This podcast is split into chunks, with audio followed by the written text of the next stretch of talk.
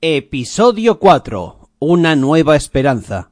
Ah, no, espera, eh, eh, eso era de Star Wars. ¿El hecho de que Presson sea una nave que surca galaxias te ha trastornado o qué? Ah, solo que me recuerda que tocamos ese tema en alguna sección hoy. Bueno, hola a todos y a todas. Aquí estamos de nuevo un programa más para dar parte de la actualidad Toku, Transformers y Toku América. ¡Comenzamos! Cine y televisión. Yakeru Music Station. Super Sentai. Kamen Rider. Merchandising. Power Rangers. Transformers. Taikeru Reviews, el podcast, tercera temporada. Más novedades del cinema y la televisión. Empezamos hablando de Marvel y de los agentes de S.H.I.E.L.D., porque la cadena ABC ha decidido, debido al gran éxito que ha suscitado en todo el mundo, darle una temporada completa de 22 episodios. Parece que la película de Jurassic World empieza a tomar cuerpo porque ya hay tres actores confirmados y el actor Josh Brolin está en conversaciones para protagonizar dicho proyecto. Otra persona que está en conversaciones es el director Tim Burton. En este caso, Warner le quiere para dirigir la secuela de la que fue su segunda película, Beetlejuice. En Hollywood sigue en pie las pelis de coches y las adaptaciones al cine de cosas difíciles de adaptar. En este caso, desde la meca del cine se va a llevar a la gran pantalla los famosos cochecitos de Mattel que todos conocemos como Hot Wheels. ¿Cómo lo van a hacer? Ni idea. Kevin Smith, que hace un tiempo anunció su retirada del cine, parece que no ha encontrado una fecha concreta para hacerlo, ya que sigue haciendo películas. Y en la última en la que está trabajando ha fichado al niño, ahora adulto, Halley Joel Osment, el niño que veía muertos, el del sexto sentido. Y si empezábamos con Marvel, ahora acabamos con DC y los rumores que corren en internet sobre los detalles de la película Batman vs Superman. Después de tener fijos a los dos protas, se empieza a barajar ya al villano y al actor que podría interpretarlo. Estos serían Mxyzptlk, o como se diga, o sea, se escribe como M-X-Y-Z-P-T-L-K. ¿Quién es tan cabrón de poner un nombre así a su hijo? Y el cómico Larry David, respectivamente. Otra de las cosas que Warner está barajando es introducir en la historia a la heroína Wonder Woman. A la venga, todos a la orgía. Tal y como hizo Nolan con Catwoman y el Caballero Oscuro, la leyenda renace. Es decir, con calzador y sin sentido. A la venga, a la orgía. Green Lantern, ¿dónde estás? Después de las noticias, vamos con los resultados de la encuesta de Facebook. Yakeru Music Station. Oh yeah. Como ya os comenté en el anterior podcast, hoy comentaremos cuál ha sido el resultado de las 5 mejores canciones que más os han gustado de la encuesta que os hicimos en Facebook. Así que vamos allá, porque empezamos igual que terminamos la última vez. En el número 5, Turbillo, Break the Chain, de Kamen Rider Kiba.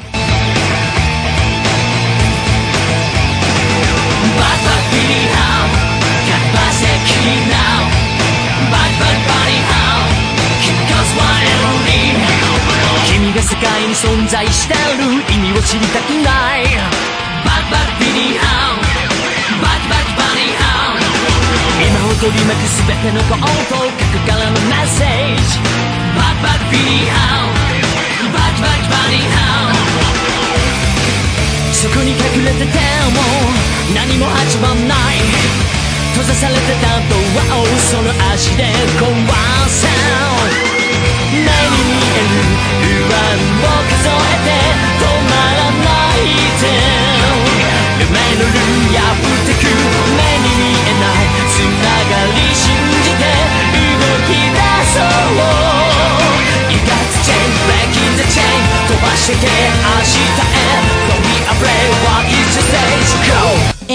4, Maki Oguro, Anything Goes, de Kamen Rider Oz.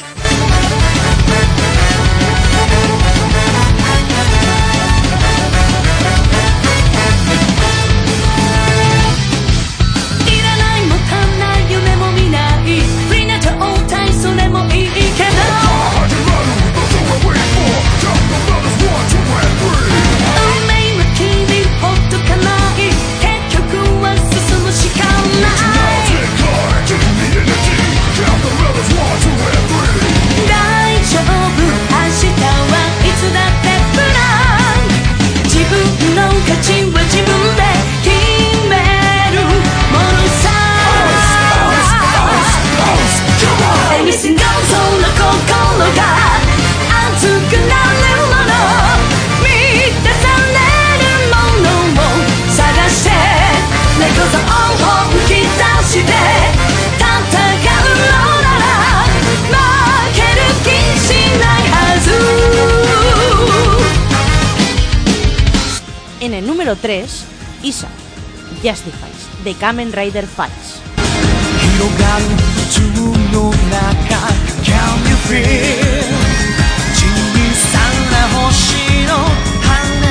をしようダメだと信じてた未来が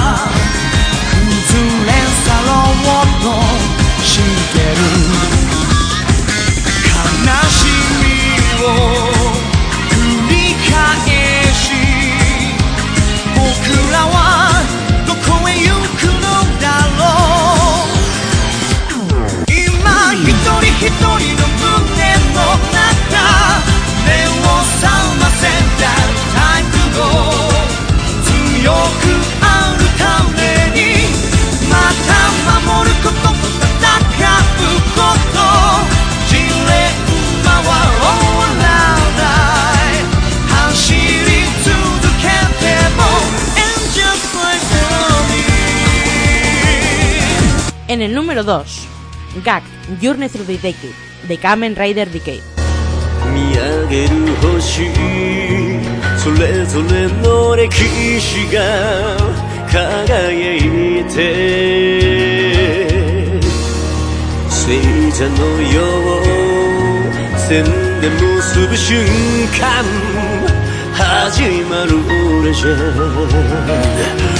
オーロラ揺らめく時空越えて飛び込む瞑想はスリップロード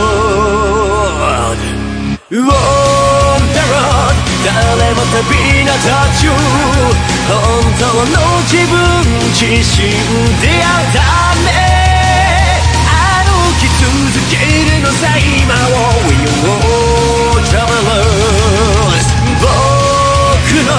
目の前に広がる9つの道はいつか重なって新しい歩きへと続く道に変わるのだろう目撃せよジェネスダリケ Y en el 1, la canción más hardball de la Neo Heisei, Aya Kamiki with Takuya, Double BX Double Void Extreme, de Kamen Rider Double. また誰かが突然ドアを叩く時間の予感 Welcome to Windy City この街には涙は似合わないぜ闇に潜むキーワードを見つけ出そう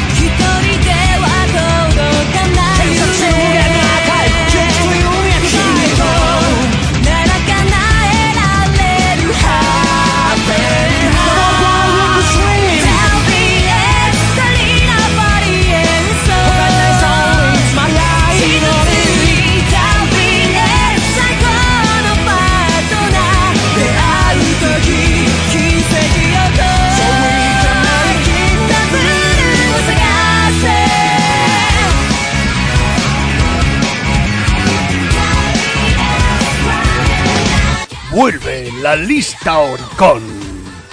Semana 40. Septiembre. Shoujo Jidai, Galaxy Supernova.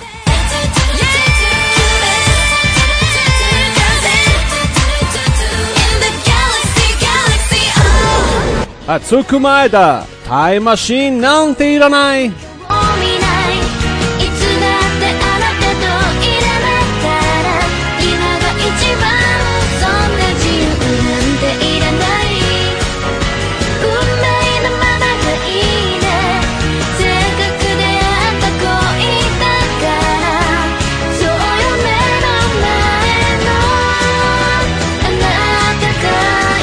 Exile, Exile Pride Kona Sekai wo Aisuru Tame.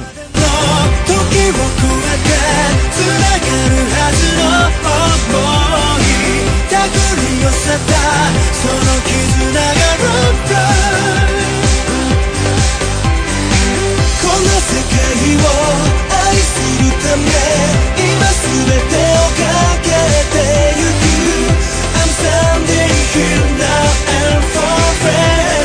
La recomendación de Yakeru. Para celebrar que Decade está entre las mejores, os voy a recomendar uno de los endings de la serie. Aunque bueno, Quien dice ending dice insert songs, porque como ya sabéis, a excepción de Kuga y Hibiki, las series de los Raiders no tienen ending. Esta en cuestión es la canción cantada por el protagonista de Kamen Rider Ticket, Chuka Sakadoya.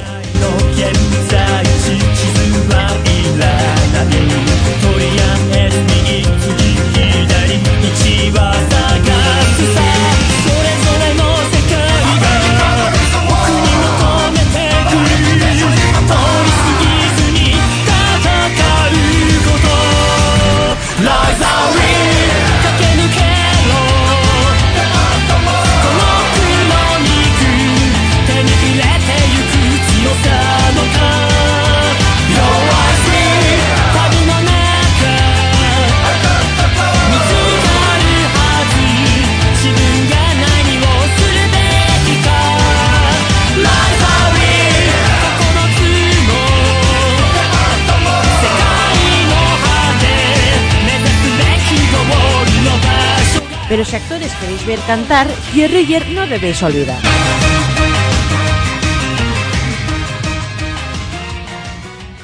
Super Sentai. Yuden Sentai Kyoryuger 30 y 31. Como ya os avisé en el podcast anterior, estos dos episodios son lo que en anime se denomina relleno. Para no aburriros con detalles, os contaré por encima los dos episodios que nos ocupan. Después de lo de Thorin, Ian llega a la conclusión de que las piedras ámbar son fósiles de las Yudendrius y que si consiguen todos descubrirán dónde se encuentran Braguitas, el Yudendriu que falta. Ami se da cuenta de que un antiguo amigo suyo, Ricachón, tiene una de las piedras y para conseguirla tendrán que ir al cumpleaños del Ricachón y allí jugar a un láser beam un tanto peculiar contra el Demus.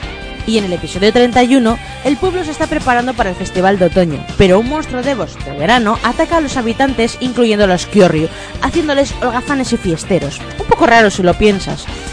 Así que como al único que no le afecta es a Nobusan y a Deca Yellow, pues tendrá que encargarse él solo del Devos.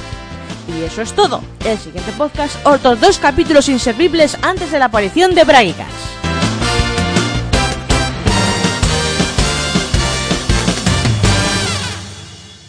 Que Super Sentai eres tú, eres Go-Buster, soy Q. Dime qué historias contarás. Que Super Sentai eres tú, señor Pintado y Techo-san. A ti te lo van a contar. Que Super Sentai eres tú. Densi Sentai Denjiman o Escuadrón Eléctrico de Denji. Hace 3000 años, el malvado imperio galáctico de los Vader, Sik, atacó Denji, una estrella habitada, que debían ir todos en camisetas sin mangas por el calor. De la explosión salió volando una isla, Denjiland, que aterrizó en la Tierra. En nuestro presente, 1980, una inteligencia robótica de Denji busca jóvenes para formar los Denjiman. Denji Dog. La interpreta un perro de verdad. Bueno, dos, porque el primero se murió y le dedicaron un partido de fútbol. Entre los cinco jóvenes que olisquea al Denji perro tenemos al de rojo, Akaki, en España sería Rojolfo, o el de amarillo, Kiyama, que sería Montedoro. Hay actores que podemos conocer de otras producciones, como Kenji Oba, quien no solo fue Battle Kenya en Battle FIBA J, sino que aquí es Denji Blue, y además, para no aburrirse, también es su propio doble de traje. Y por otro lado, la actriz de la reina Hedrian es Machiko Songa, quien luego sería la bruja Bandora en Ranger. Nosotros la conocimos primero como Rita Repulsa. Y Magi, Magi, Magi- Magiel, reina de los santos celestes en Majirenja. Uno se pregunta, ¿por qué se titula Denjiman? Si son cinco. Ante la duda, yo siempre le echo la culpa a Spider-Man.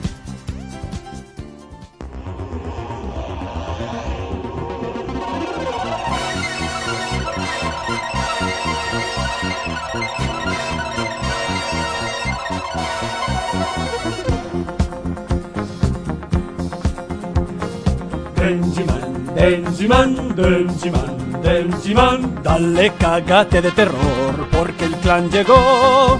Yo también me voy a cagar, pues son lo peor. Ayuden, Denjiman, Denjilandia es su hogar. Para ellos aterrizar esa Denji Denjiman, Atacar a los la grande, el clan Vader.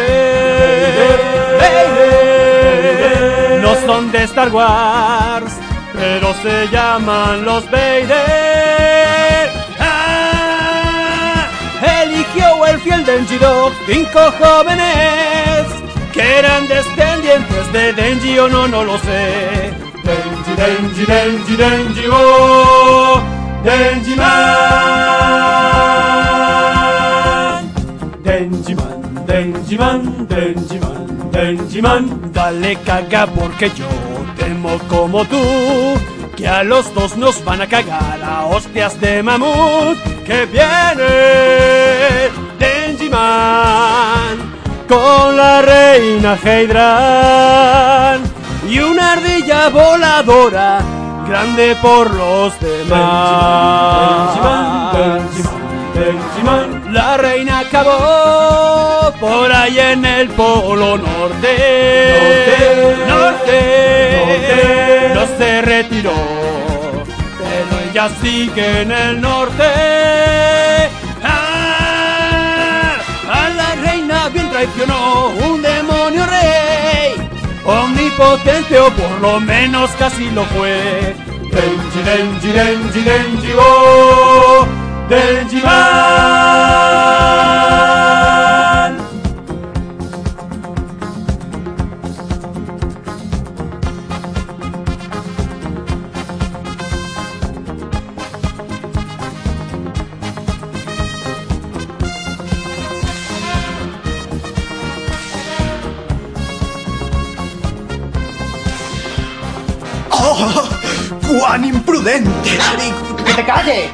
calle! Denji Man, Denji Man, Denji Man, Denji Man. Atacad a los hijos la grande, el clan. Vader.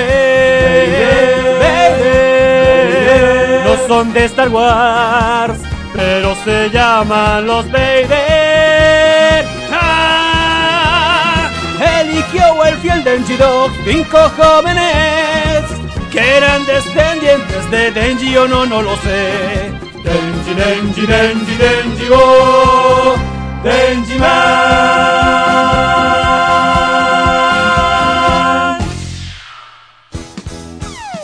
¿Cómo termina Denjiman? No termina, continúa en la siguiente serie de la franquicia. Tuvieron tantísima audiencia que reutilizaron varios elementos. Pero el perro fuera. Kamen Rider. Lock on. Kamen Rider Game 1 y 2. Orange. Todo empieza en una guerra entre Raiders y no, esto no es Decay. Es una guerra civil entre el Raider protagonista junto a pequeños mini worms peloteros azules y el Raider secundario principal junto a otros worms peloteros rojos, bajo la atenta mirada de otros dos Raiders y más mini worms verdes. En uno de los acantilados aparece Lighting de Final Fantasy. Ah, no, espera, perdón, perdón, perdón. Es una tía con ojos bicolores que es quien da el pistoletazo de salida a la batalla. Después de este flashback, que bajo mi punto de vista enseña de una forma muy gráfica lo que va a pasar en la serie, el típico niño se ha perdido en el centro comercial y nuestro protagonista, Kota, está animándole, homenajeando la primera escena de Q. Nos adentramos en la ciudad y sobre todo en la corporación Yggdrasil, ese enorme edificio que simboliza un árbol. Pero en lo que se centra todo el mundillo de la serie es en la competición de bailes entre bandas y para narrar toda esta parafernalia tenemos al DJ Sakara, que no sé por qué va vestido como un ciclista y en vez de hablar rapea. Mientras, el grupo de baile protagonista, el equipo Game, está bailando. Si a eso se le puede llamar bailar.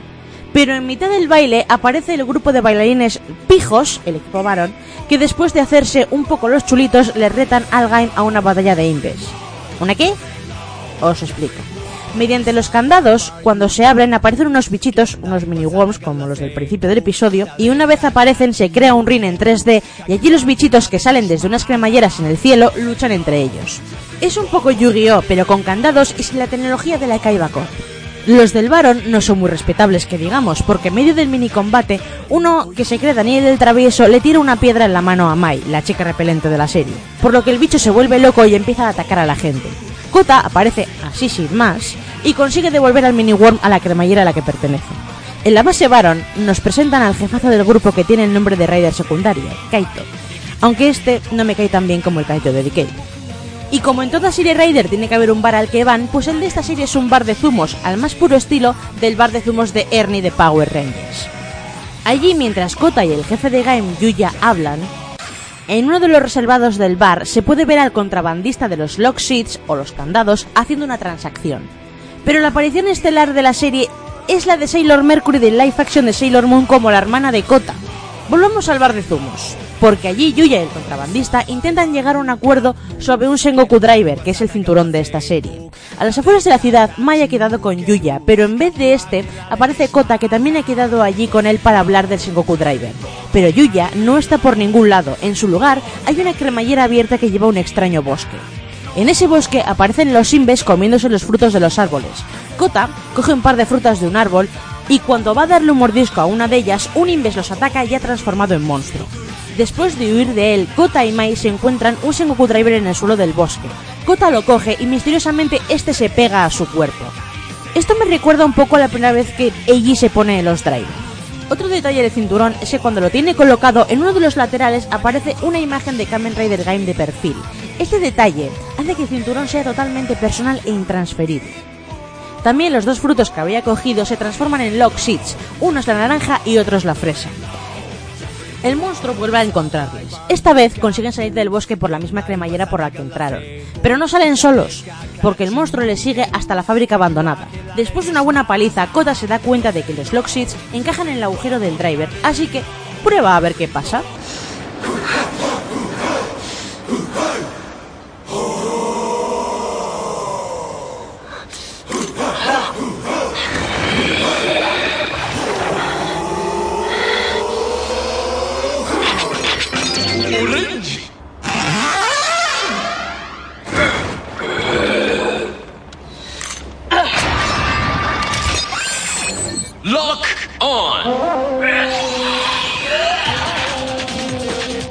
どうすりゃいいんだこうか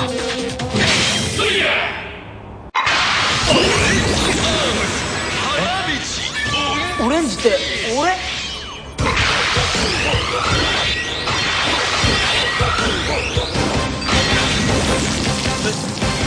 え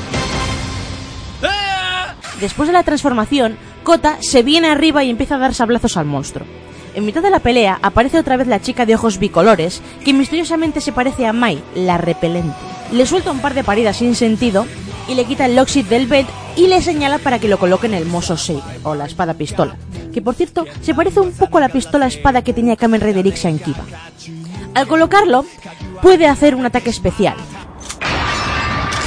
Lock on!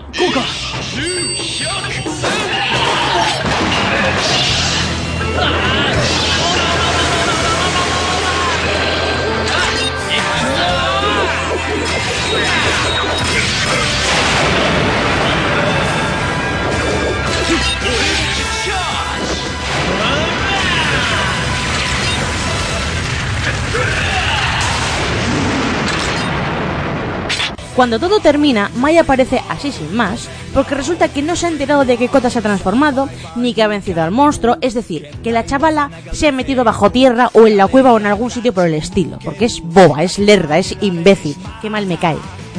Una vez Kota tiene ese nuevo poder, intenta decidir qué hacer con ese poder, y al principio del segundo episodio es una retaila de caras super cachondas de Kota, que voy a seros sincera, porque ha sido esta concatenación de caras cachondas lo que ha hecho que me guste la serie.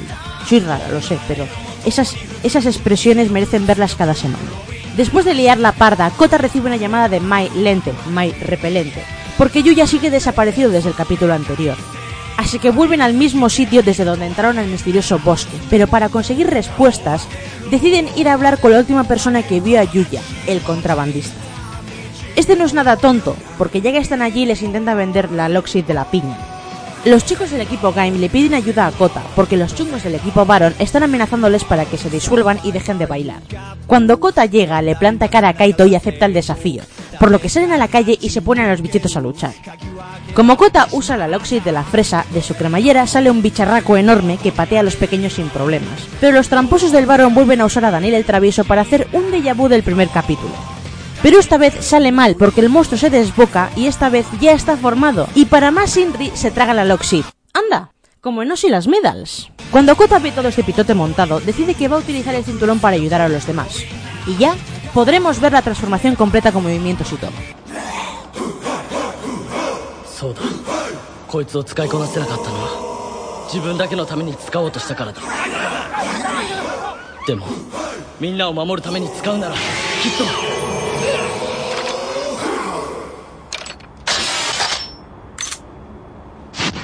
変身オレンジ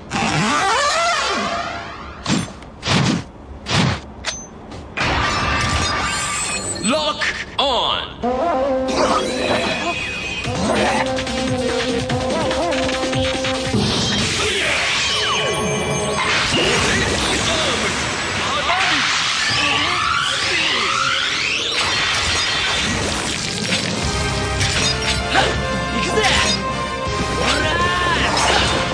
El varón y Gaim, al ver a Kota transformándose, se quedan con la boca hasta el suelo, incluso Kaito, que se pone amarillo de la envidia. Como Gaim ganó el combate Inves, Kota le pide su premio, el Oxy de la piña.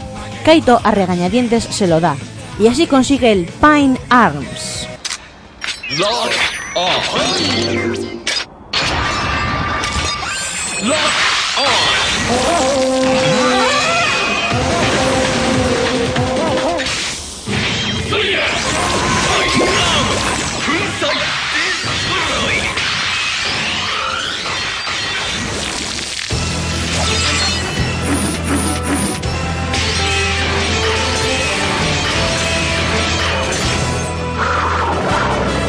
Con un Rider Kick se carga el bicharraco.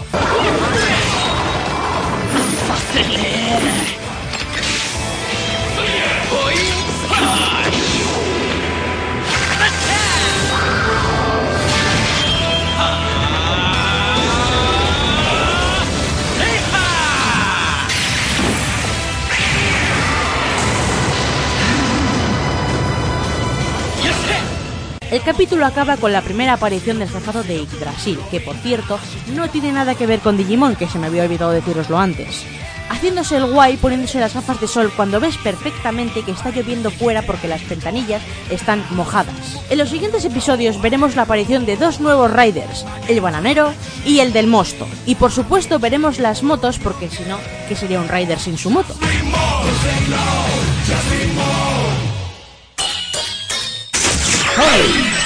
Rider, retrospective. Ariza Mellategio Machevarría, me has pillado. En el 38, Date no se iba a levantar una escuela en África, sino a operarse del cerebro, que queda menos romántico. Pero es que ya ha pasado un año desde la última vez que he visto capítulos y la Wikipedia estaba en inglés. El último combo es puto tira. Putira viene de... Putira...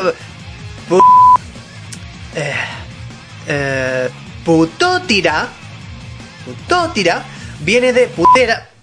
Ah, de pterodáctilo, Toriquera, Triceratops y Tyrannosaurus, hámster. Sacaron una canción que jugaba con la fonía de puto tira, convirtiéndolo en Power to Tira, poder para el llorón. Era un dueto entre el actor de Eiji, Shu Watanabe, y nuestro amado Akira Kushida.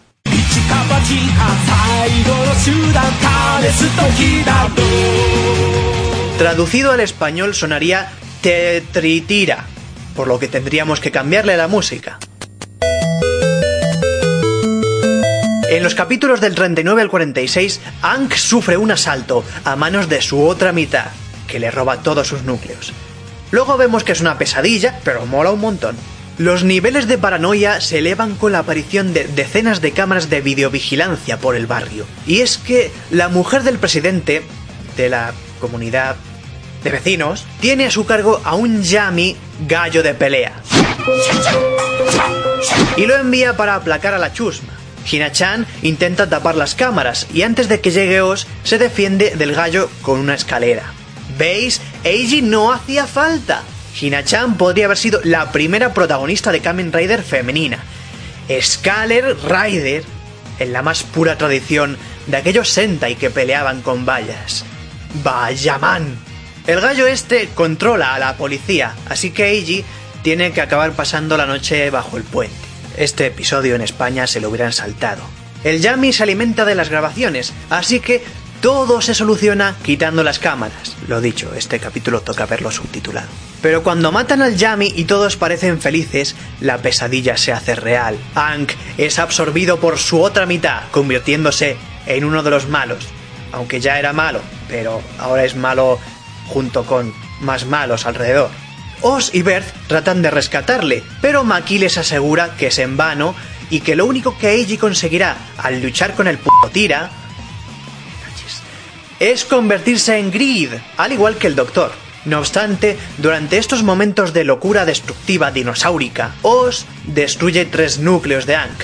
Así, logra recuperar su personalidad.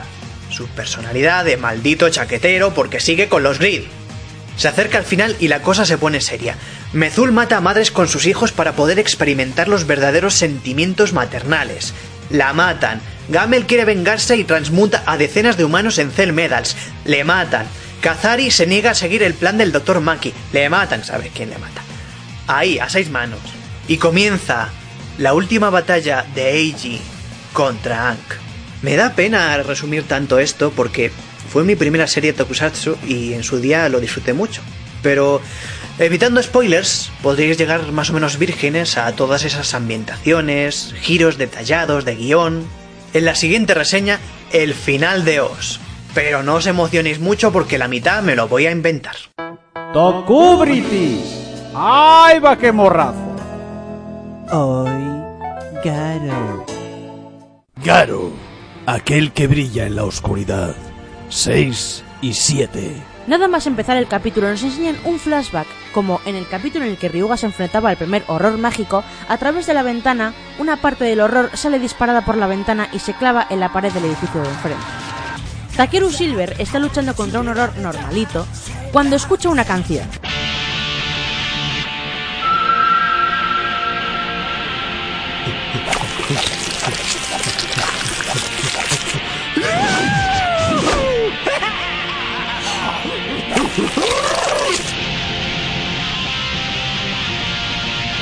りの拳かざしてこぼれる涙の意味を誰か俺に教えて。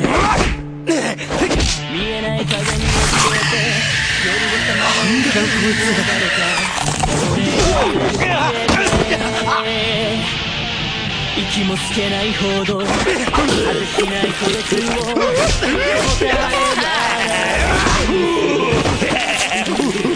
つまずいた足元優しい光が女神のように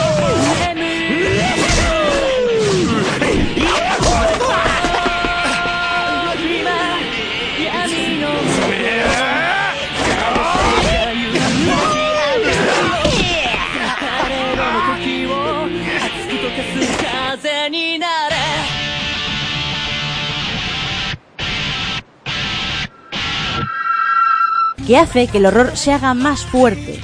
Pero cuando el músico callejero deja de tocar, se puede ver cómo usa como puede guitarra el trozo de horror mágico que se ha visto al principio del episodio. Cuando deja de sonar la música, al horror se le pasa el efecto y huye. Ryuga coincide con el músico callejero y se da cuenta de que lleva el trozo de horror mágico colgado del cuello. Así que cuando el músico está solo, le pasa el mechero de llama verde por los ojos para identificar que es humano, pero no se fía. Cuando el chico empieza a cantar la canción, la gente que está entre el público se convierte en horror y empieza a pelearse con otra gente del público. Lo más sorprendente es la aparición del horror del principio del episodio y también empieza a dar leches a diestro siniestro como si estuviera entrando. Ryuga se sube al escenario y le quita al chico la guitarra y empieza a cantar la misma canción.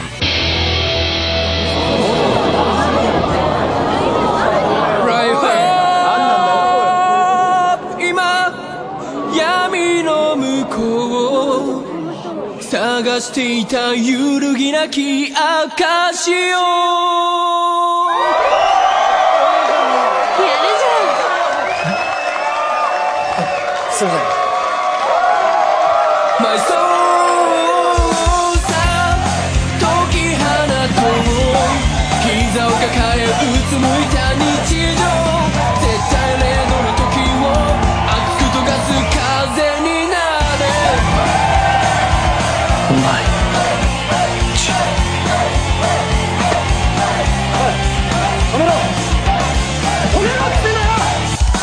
Una vez termina el concierto, Ryuga le quita la horrorosa púa y el chico de la canción le suplica que le devuelva la púa porque sin ella no podrá hacerse profesional. Pero Ryuga pasa de él y se marcha. Este llega al cuartel y le da la púa al sacerdote Burai, que tras examinarla determina cómo es una escama de horror mágico. Aguri detalla la situación diciendo que en el timbre de voz del chaval se sincroniza con la misma frecuencia de la escama del horror, haciendo que los poderes de los horrores se amplifiquen descomunalmente. Así que Burai decide que le devuelvan la escama al chaval porque tiene un plan en mente. Dian le devuelve la escama de horror para que pueda hacer la grabación, y ya de paso coloca un enorme bafle en la entrada del estudio de grabación para poder atraer a todos los horrores de la ciudad. Durante el transcurso de la canción, Ryuga vence el horror del episodio, recupera la escama de horror y la destruye. Ahora os pongo una situación para el siguiente episodio. Ball City es una ciudad donde la vivienda, la educación y la sanidad son totalmente gratuitas, pero solo unos pocos que pasan ciertas entrevistas pueden optar a estas ventajas. Pero a veces estas cosas son una trampa para alimentar horrores. Nuestros protagonistas están investigando un funcionario que se dedica a otorgar viviendas a las nuevas familias, pero que muchas de dichas familias han desaparecido misteriosamente, ya que sospechan que puede ser un horror mágico, ya que no reacciona a la llama verde. Una nueva familia acaba de llegar a la ciudad y dicho funcionario les está llevando a su casa. Ryuga y Takeru intentan impedir que les pase algo a la familia, pero el funcionario ha puesto una barrera mágica en la casa y no pueden pasar, hasta que llegan Aguri y Lian y anulan la barrera. Mientras tanto, el funcionario les enseña el sótano y justo cuando les van a devorar los horrores, los caballeros Makai les salvan. Durante la pelea, Takeru se transforma por primera vez en la serie y sinceramente, a mí me recuerda sobre todo a los colores de la armadura a los de Phoenix Phantom de Wizard. Y junto a Garo vencen al horror mágico. Fuera de la casa, Lian ha puesto a la familia a buen recaudo y ha alterado sus recuerdos para que nunca vuelvan a la ciudad. Pero cuando están a las afueras, un hombre trajeado aparece en mitad de la carretera, quita el hechizo de Lian y hace que vuelvan a la ciudad. Cuando el equipo Makai se da cuenta, ya es demasiado tarde, ya han devorado a la familia. ¿A toda? No, a toda no. La hija mayor, de la que Takeru Silver está totalmente prendado, ha escapado. Bueno, más bien fue el sacerdote Burai quien la salvó en el último momento. Esto lo confirma. Alguien controla los horrores mágicos en esta ciudad. Sacerdote Burai. Continuará.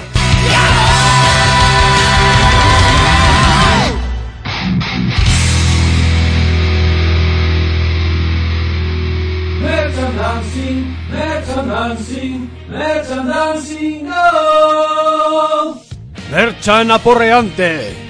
Ya que el programa pasado lo dedicamos a Game, hoy empezaremos con él ya que cada semana hay novedades de este naranjito amigo. La misma semana que grabamos el tercer programa salían a la venta las primeras armas de Game, el Muso Saber y el Orange Arms. Realmente no se las recomiendo a ningún fan, ya que si tenéis curiosidad circulan por YouTube muchas reviews sobre esta línea de armas basada en la serie, y son de lo más decepcionantes. Pocos sonidos y ninguna funcionalidad que merezca mención. Y lo peor de todo si cabe es que si unís el Muso Saber con el Orange Arms, no pasa absolutamente nada.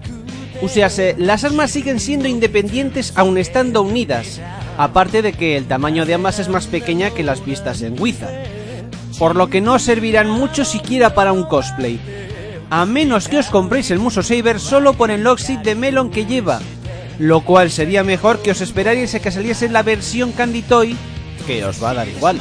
También la misma semana salió la segunda figura de la línea AC, correspondiente a Kamen Rider Baron. Lo mejor de esta línea sin duda es que el día que tengamos 20 armaduras, podremos hacer un Créate tu propia armadura, escogiendo la base que queramos y la armadura que más nos mole, creando algo seguramente que no existirá en la serie como pasaba en la línea de Oz donde podíamos hacer combos imposibles. Baron trae consigo la armadura banana y la lanza de caballero como espada. Y esta misma semana sale a la venta también Kamen Rider Ryugen en esta misma línea, coincidiendo con la salida del personaje de la serie, aunque muchos me diréis, no, salió la semana pasada, pero realmente salir, salir a luchar sale esta, por lo cual está bien visto. Cuya armadura sale de un racimo de uvas y su arma será una pistola... de vino? Y antes de terminar con el repaso frutícola, gracias a Bonoreno-san en YouTube, hemos podido ver cómo son las versiones gachapón de los Lock Seeds con sonido. La gran diferencia es que el botón que lleva detrás tiene todos los sonidos, por lo que necesitas pulsarlo para todo. Al abrir el candado, el cual debería de decir el nombre del fruto o la fruta, no dice absolutamente nada, Esa es la gran diferencia y esperemos que las versiones Candy Toy que salgan el mes que viene sean más fieles a las versiones de X. Si no será una auténtica jodienda. Y ahora vamos con los acontecimientos esfiguárticos, ya que esta semana pasada salió a la venta el segundo molde correspondiente a Kamen Rider Black, así como su moto, las cuales han mejorado una barbaridad con sus antecesoras. Pero eso no es todo, ya que en la revista Hyper Hobby de este mes hemos podido ver las imágenes exclusivas de la versión 2.0 de Kamen Rider Kabuto, la cual mejora esos aspectos donde la primera fallaba, dándole así un mayor parecido a lo que vimos en la serie. Y también se pudo ver la primera fase del molde de Kamen Rider Game en su versión SH Figuarts, así que estad atentos. Para seguir con los Riders también hemos sabido que en enero y febrero saldrán dos nuevas motos. La primera será la moto tan chula de Ryuki, el cual costará un pastizal debido a todo lo que tiene, y también saldrá la segunda moto oficial de Black. Y por cierto, no os olvidéis que esta semana sale a la venta la exclusiva White Wizard. Así que ya nos quedarán pocas figuarts para terminar la colección de Kamen Rider Wizard. En cuanto a los Sentais, ya ha salido a la venta Kyoryu Red con todo su ritmo. Con un molde totalmente novedoso en la línea Sentai, por cierto. Pero claro, es que los Kyoryu dan mucho de sí. Y por fin, han dado la fecha para el último set, que será Kyoryu Black y Kyoryu Pink. Las chicas, vamos. Y saldrán en abril del año que viene, o sea 2014. Y así podremos tener el grupo completito. Bueno, al principal. Y ojo que puede que tengamos todos antes de Semana Santa. Pero eso no es todo, ya que esta semana saldrá a la venta la esperadísima Terra Ranger, Terra Ranger o Mighty Morphin Pink Ranger. Y seguramente Nations dentro de poco nos dirán cuándo van a salir el Blue Ranger y Yellow Ranger. Aunque ojo, porque no sé si sabéis, pero en Mighty Morphin Power Rangers y Chu Ranger respectivamente, referente a Yellow Ranger o Tiger Ranger, habrán dos moldes diferentes para cada versión. En la versión japonesa tendrá el mismo molde que puede tener Tyranno Ranger, Tricera Ranger o Mammoth Ranger. Sin embargo, en la versión americana, como sabéis, Trini era una chica, pues entonces han decidido crear un molde al más puro estilo Mighty Morphin Pink Ranger. Por lo que yo creo que serían las dos igual de válidas para su compra. ¿Vosotros qué pensáis? Y para finalizar este mes de noviembre saldrá el último Yudenryu en su versión Candy Toy Mini Pla, el cual su versión de X salió la semana pasada siendo el peor robot de la línea visto hasta ahora. ¡Giganto! ¡Brachio! O simplemente Bragigas para los amigos. En esta ocasión la línea tiene pinta de que tan solo sea Bragigas repartido en tres cajas, lo que decepciona un poquillo, pero bueno, al menos los aficionados a estas figuras y maquetas tan chulas podrán ver su colección concluida de Kyoryuger, si no nos sacan alguna cosa más. Aunque creo que todos los fans de estas figuritas estaremos de acuerdo, y es que no ha sido una de las mejores líneas de mini plus de Sentais que hemos visto, ni mucho menos. Ya de paso también os diré que en noviembre también tendremos el set número 6 de Yudenchis Candy Toy, en el que en esta ocasión tendremos las pilas 10, ¡Ráquigas! 6, ¡Dragoton! Spirit Version, 1 plus ¡Capchira! ¡Carnival! Go Go 5 y Ava Ranger. Suponemos que al menos un par de colecciones de Candy Toy más saldrán de las Yudenchis, pero bueno, ya veremos a ver lo que pasa.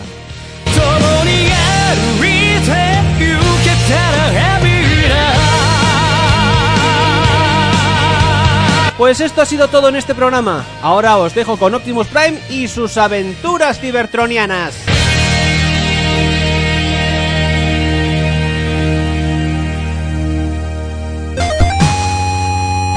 Transformando a Javitron, Opus in Disguise. Hola Transfans. Como cada programa empezaremos por los robots japoneses que tanto están dando de qué hablar en Occidente. Transformers Go! Transfórmense y fusionense. Yo que se hagan lo que quieran, son japoneses, son raros, son como una chispa defectuosa en el ojete de Megatron, yo que sé. Vamos adelante. Shinobi Team, episodio 2. El episodio comienza de la misma manera que el segundo del Samurai Team. No sé por qué me da la sensación de que cada comienzo es igual que el anterior. Tobio conoce a Optimus Prime de un solo frame, se fija que Isami está viéndolo todo también, pues está en videoconferencia en Skype, y comienza la aventura. En esta ocasión los Predacons van al pasado sin querer al mismo tiempo que nuestros héroes. Entonces Tobio y el Shinobi Team se encuentran con un ninja, el famoso... ah, el, eh, no sé qué Maru. Es muy típico el nombre allá en Japón, son muy raros, es lo que tiene. Y empiezan las disputas entre él y Tobio por el hecho de la búsqueda de los Legend Discs que supuestamente están por ahí. Acto seguido aparecen los Predacons y empiezan a liar la parda como siempre, llamando a los Cyberverse Commander y Legion, que se combinarán en Gora Dora, Go Go Gora Dora, Go Go Gora, Go Go Gora, Go Dora. ¿Están seguros que los U-Rangers no se basaron en los Dinobots? Siguiendo con el tema, la única diferencia es que uno de los Predacons suelta que tienen que recuperar todos los liscos legendarios para poder resucitar a su amo Dragotron, más conocido en Occidente como Predaking. Aquí, tú eres el King. Entonces, esta vez sí. Shinobi Team hace el...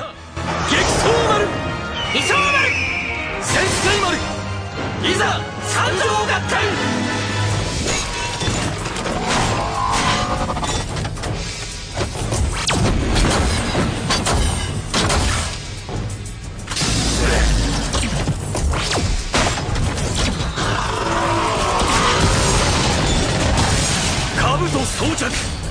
三条合体高潜水イベンセのナベス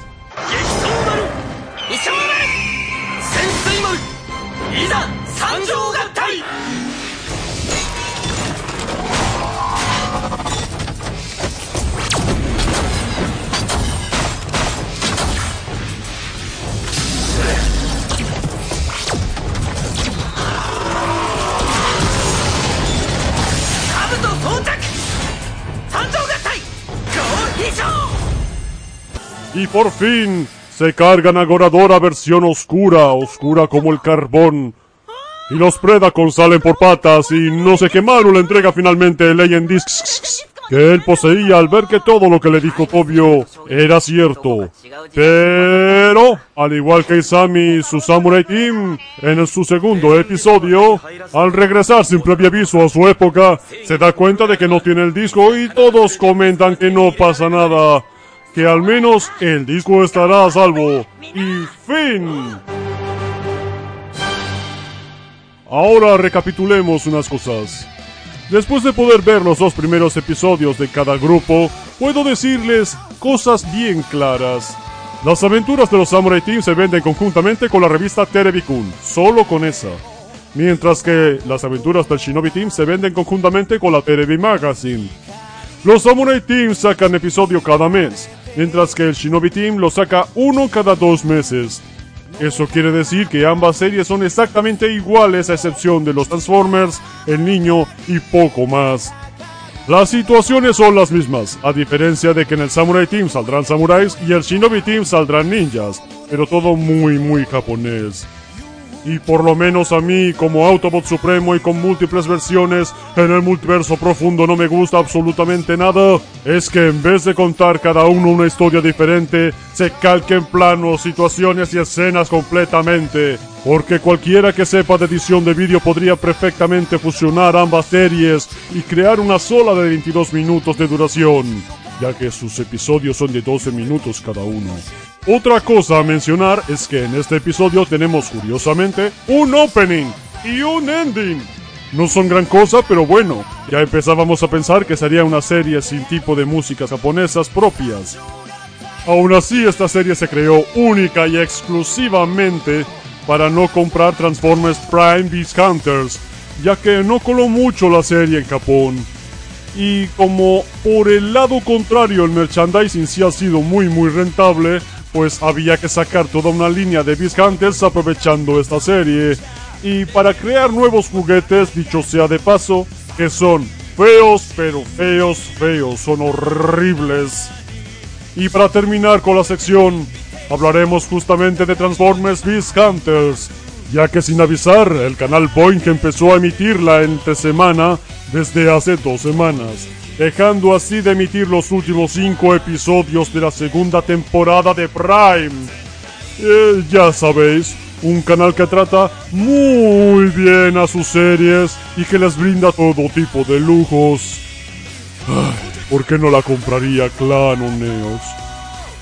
Y por último, de lo último, la última noticia, que es que por fin el mes que viene la primera temporada de Transformers Prime verá concluida en su edición DVD en nuestro país.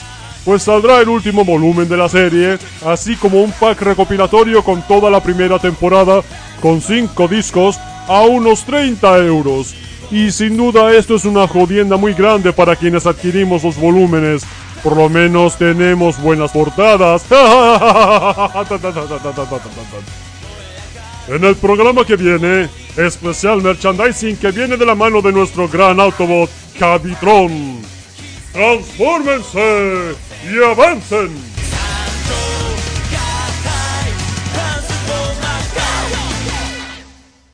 Organizando se entiende a los Rangers. Hola Ranger fans, estoy súper contento. Resulta que me ha llegado el Ghost Morpher de los Megaforce por correo interzordónico. Pero no os penséis, ¿eh? Que más que nada es para estar en contacto con mi pupilo que cada vez lo hace mejor el jodido. Así que a partir de ahora, en cada final de episodio, Gosei nos dará la puntuación de lo que le ha parecido el capítulo. Y mientras nosotros... Episodio 13 de... Los chicos están esperando desde la mañana en la montaña que da a un lago para ver una lluvia de estrellas y pedir deseos. Y Emma tiene un montonazo. Lo que no sé es... eh, ¿Para qué coño van por la mañana a coger sitios y luego se piran en dirección a Lernis? Eh, Bueno, o da lo mismo. El caso es que Brack está con los mutantes comentándoles que van a darle una zurrasca de la buena a los Rangers y... Y tú de crédito.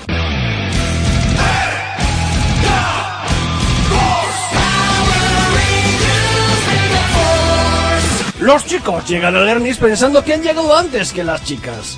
Y las chicas están tranquilamente pidiendo ya, bebiendo y de todo. Tonterías de adolescentes heroicos. Mientras Brack sigue dando la vara por una caja de Pandora llamada Aurora. Efectivamente, como la corona Aurora. Sí, este es un chascarrillo homenaje a Operación Sobrecarga, ya os habéis dado cuenta, ¿verdad? El tema es que con esta caja van a hacer mucha pupita los Rangers y Brack se descojona de mientras. Lanza un monstruo mezcla Bakumon, un Digimon que come sueños, y un torero mexicano, ya que habla en un castellano un poco americanizante. Así que le llamaremos Toreromon. Este Toreromon empieza a comerse los sueños de todo el mundo que pilla, que por primera vez los actores son mejores que en anteriores entregas. Los Rangers son llamados en el momento en que Jake va a traer papeo especial. Esto empieza a ser algo habitual a partir de ahora. Los Rangers llegan al lugar de los hechos y Toreromon les explica su plan, como buen malo estúpido y desquiciante, ya que mete palabras castellanas u españolas de manera tan aleatoria que hacen gracia. Bueno, hacer gracia es un decir. Aún así será una lástima que en estos episodios cuando se doblen se pierda toda esta estamina. Resulta que cuando Toreromon se come los sueños, te enraizas en la tierra. Y por un descuido, Emma dice uno de sus sueños y el monstrete aparece y aprovecha. Cambiamos de plano y pasamos a un mundo donde todas las personas a quienes se les han comido los sueños aparecen y Emma, como tiene muchos sueños y es muy chachi, empieza a dar esperanza a todos los que están dentro. Al principio le cuesta, pero al final todos por voluntad propia acaban desenraizándose y vuelven a sus cuerpos. Robonite flipa porque no entiende nada. Bueno, yo realmente no entiendo nada de esta serie, flipo igual, pero yo estoy en Tatooine de vacaciones. a mí no me digáis nada. Mientras Toreromon es destruido como tiene que ser, y como Megazordonizando se entiende las alturas, pues nada, a darse unas megas hostias con los Megazords. Que a Emma y a sus sueños no se les toca, que muchunga. Malo derrotado y con tiempo para ver la lluvia de estrellas, claro. Lo que me sorprende es que todavía esté ese trípode con la cámara de Emma que dejaron a la mañana y que no se lo hayan pirlado. Qué gente más cívica la de esa ciudad. Y eso que no es Angel Grove. Es... Eh, eh, ¿Han dicho alguna vez dónde está la serie ubicada? A mí me da que no. Mientras los mutantes dicen que en el próximo capítulo les veremos morir. Bueno, exactamente dicen que van a experimentar con la caja Aurora en sus propios cuerpos. Mientras escucha una nueva cancioncita y vemos cómo caen los meteoritos. Ellos no se dan cuenta de que son ataques a Japón de los Zanjak, quienes el año que viene les darán bien por el ojete. Pero como eso es spoiler, fin del episodio. Ahora veamos, Gosei, ¿cuál es tu puntuación para este episodio?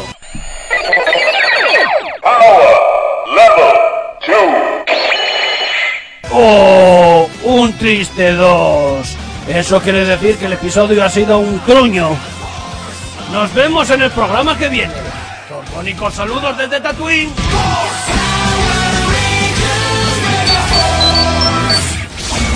¡Ay, ay, ay, ay, ay, ay, ay! ¡Los archivos de Alpha 5! Buscando datos de Power Rangers. Número 0017. Power Rangers RPM. RPM. Situación. La Tierra fue invadida por un virus que hizo crear una polución y destrucción masiva en la Tierra. Muchas personas murieron, pero unos científicos pudieron poner a salvo a mucha población en el denominado Domo de Corintia. La única zona libre de amenazas y de los robots mutantes que crea el virus cibernético llamado Benjix. No es Oliver, es Benjix. Empieza a hacer chistes raros. Para luchar contra las amenazas de Benjix, el Dr. K crea unos trajes especiales y eligió a tres personas totalmente diferentes para encarnar a los nuevos héroes de Corintia. Ellos eran los Power Rangers RPM. Al principio son solo tres, pero casi al empezar acaban siendo cinco. También escogidos por el Dr. K, claro está.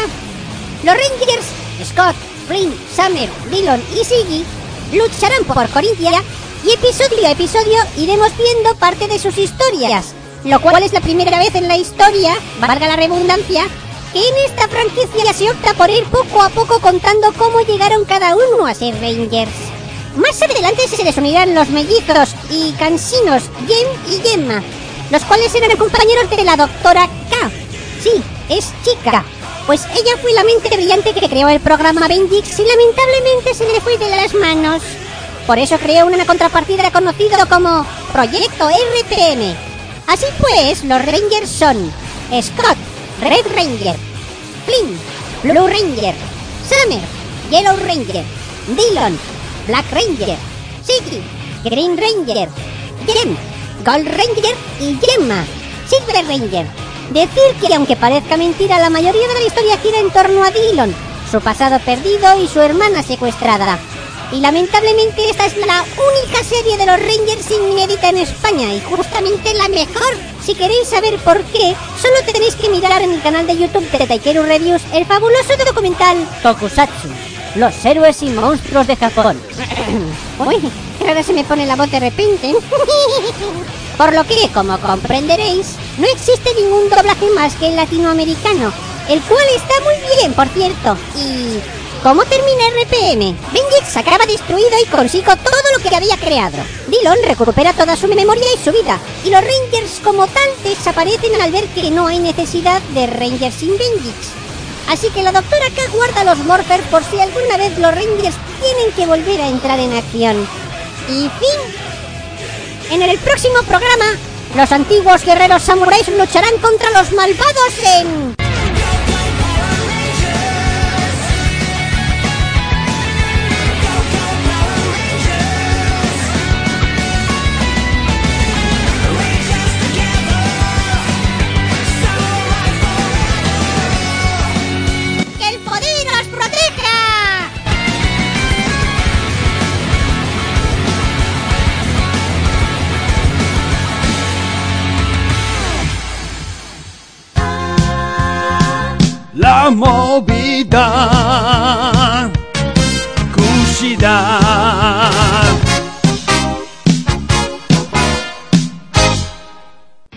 Hola a todos. Hoy tenemos un artistazo como invitado. Alguien que canta como un león y que tiene la fuerza hasta para darle un zorriagazo al mismísimo Chuck Norris. Tenemos con nosotros al gran Eiji Hino, alias Kamen Rider Oz. Gracias, Kushida. La verdad es que no me merezco tanto. ¿Cómo que no? Que hacer un dúo conmigo no es moco de pavo. O dicho de otra manera, this is not a Turkish mocus. O dicho de otra manera, Kuyaku, Mokus, Yanai. ¿Qué japonés más fluido tienes? Es lo que tienen los cursos de panceta de Langostini. en fin, Eiji, que es un placer volverte a ver después de tanto tiempo. Para mí también es un placer. ¿Cantaremos Power to Tearer de nuevo? No es mala idea. ¿Te atreves a capela? ¿Y con letra inventada? ¡Qué retazo! Vale, empiezas tú. vale. Para tu tía que el jamón fresco no está. El blanquecino puedo verlo y está mal. Vergüenza ajena te tendría a ti que dar. De vender el jamón que está fatal. Wow, wow, para tu tía.